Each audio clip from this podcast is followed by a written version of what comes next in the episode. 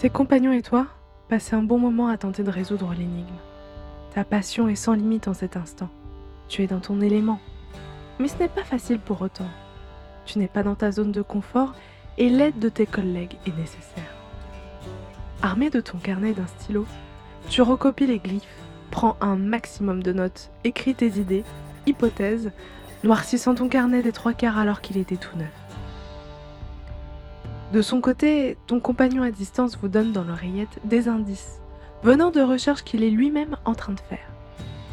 C'est pour vous un allié précieux qui vous fait gagner beaucoup de temps. Le stress et l'angoisse que tu ressentais laissent rapidement place à la curiosité et à la détermination d'avoir le fin mot de cette affaire. Ta concentration est maximale. Mais tu y trouves presque un côté ludique. On se croirait dans un escape game. Mais c'est bien la réalité. Tu le réalises d'autant plus quand plusieurs de vos essais pour démêler l'énigme se soldent par l'enclenchement de pièges. Des projectiles traversant la pièce. L'éboulement d'une partie du sol sous vos pieds, dévoilant un trou noir sans fin. Ou encore un tas de pierres qui s'écroulent du plafond pile sur vous. Tous ces tests ont failli vous coûter la vie.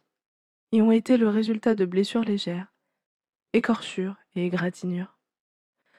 Bref, plus de peur que de mal, mais ça reste tout de même désagréable. Et assez étonnant puisque les temples mayas ne sont pas connus pour être piégés. À présent, tu sais qu'une erreur d'interprétation dans la résolution de ce mystère peut être fatale. Après chaque épreuve, ta compréhension s'affine.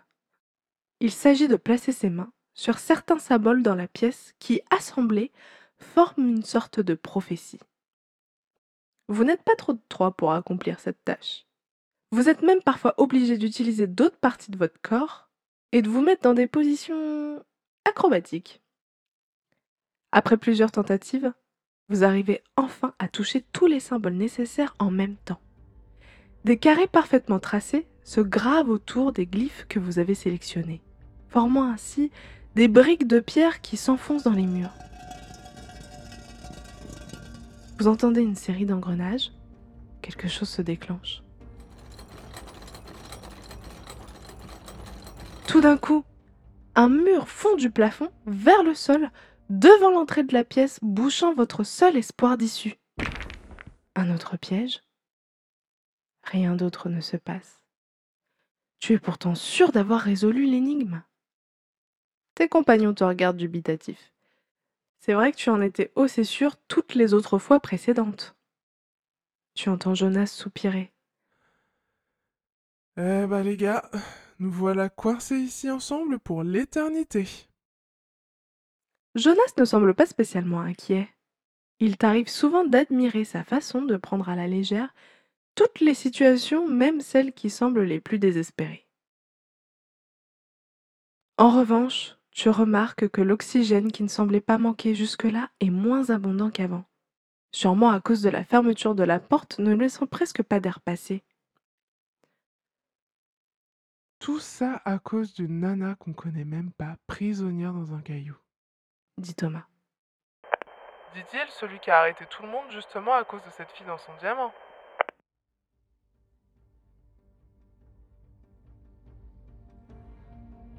Dans ta tête, c'est une éruption de réflexion et de frustration. Il doit bien y avoir un moyen de sortir d'ici, et tu es bien déterminé à le découvrir. Pas question que tu finisses ici Enfermé avec ces deux-là pour toujours La pause est terminée. Tu reprends ton carnet et te remets au travail. Les minutes passent. Les heures peut-être? Vous finissez par fatiguer. Quelle merde, vous dites en cœur. Au bout de tout ce temps, la situation commence à devenir tendue. L'air commence sérieusement à manquer. C'est Thomas qui vit le plus mal. Il transpire, il est pâle. Parfois, il se met à tousser. Il n'a pas clopé depuis un moment et ça le rend irritable. Ethan, sors-nous d'ici, bordel s'exclame-t-il. Putain, mais c'est ce que j'essaye de faire, figure-toi. Je trouve rien. Je reviens vers vous dès que j'ai du nouveau. Je crois qu'il manque un truc par rapport à l'énigme. Nous voilà rassurés, déclare ironiquement Jonas. Tu commences à en avoir marre de toutes ces conneries.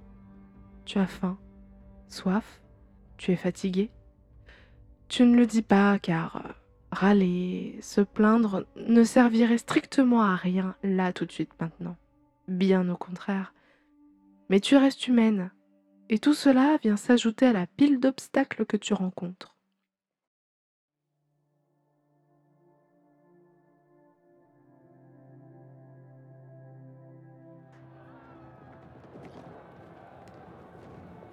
Ça alors? Plus tu avances vers le cristal, plus les bruits de combat et les cris sont intenses dans ta tête. Tu demandes à tes compagnons si eux aussi les entendent. Ils te font signe que non. Jonas ne peut s'empêcher d'en rajouter une couche. Bon, bah entre l'un qui est en train de clamser et l'autre qui entend des voix, me voilà bien entouré. Tu entends instantanément un Ta gueule. Sortir de la bouche de Thomas. Tu as l'impression que le cristal t'appelle. Tu tends la main et la poses d'abord sur le piédestal. Encore cette sensation, celle que tu as ressentie lorsque la lumière du cristal a rencontré ta peau pour la première fois. Ta respiration se fait plus saccadée. Tu es haletante. Tes deux compagnons te regardent presque inquiets. De l'extérieur, on aurait dit que tu es à bout de souffle. Tu entends un Hey L'aventurière, euh, qu'est-ce que tu fous? Ça va? Tu ne saurais même pas dire qui a prononcé cette phrase. Tu tends ton autre main en direction du cristal quand celle-ci est brutalement interrompue dans sa course par Thomas. Il a attrapé ta main et la tient fermement dans la sienne. Vous reculez de quelques pas. Tu reprends ton souffle.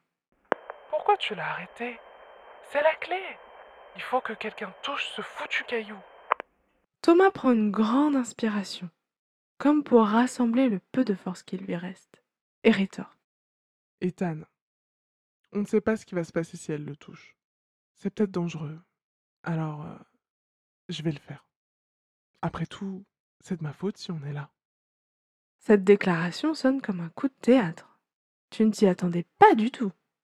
Thomas, qui dit quelque chose de sensé et qui fait un acte de bravoure dès l'épisode 3.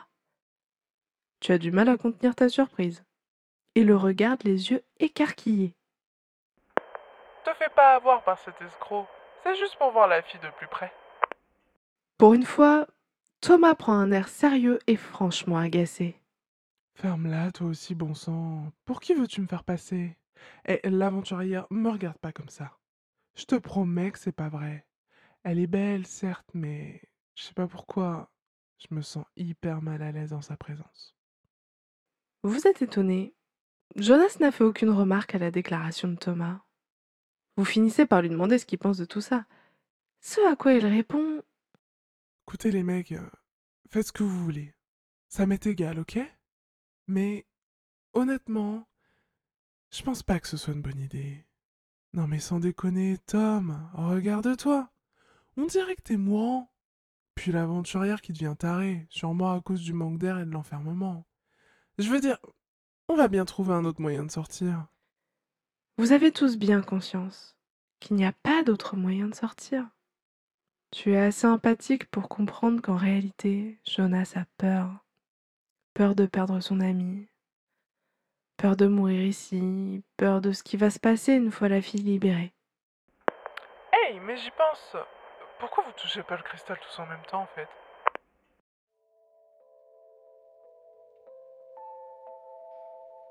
Vous levez tous la tête en même temps et vous vous regardez, réalisant que l'idée est loin d'être stupide.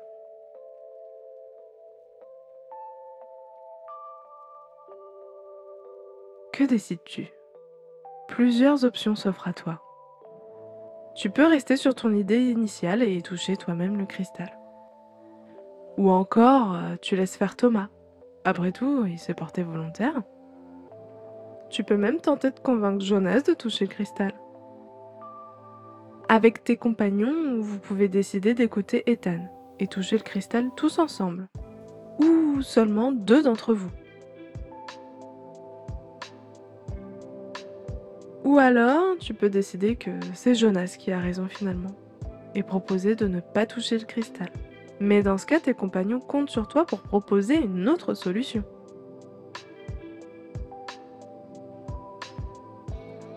Dis-moi en commentaire ce que tu décides. Le mieux, mais ce n'est pas obligatoire, serait que tu m'écrives quelques lignes racontant ce que tu dis à tes compagnons pour les convaincre que ton idée est la bonne. J'utiliserai l'argumentaire le plus pertinent dans le prochain épisode. Tu peux dorénavant me faire part de tes choix en commentaire directement via la plateforme sur laquelle tu écoutes le podcast. Par exemple, si tu écoutes le podcast sur YouTube, tu peux voter pour la suite de l'histoire directement en commentaire sous la vidéo. De même, si tu écoutes l'épisode sur Apple Podcast, tu peux mettre ton choix directement en commentaire après avoir mis une note de 5 étoiles au podcast, bien entendu. Évidemment, je t'invite à t'abonner sur ma chaîne YouTube et mon Instagram pour être sûr de ne rien rater et avoir accès à du contenu supplémentaire. A très bientôt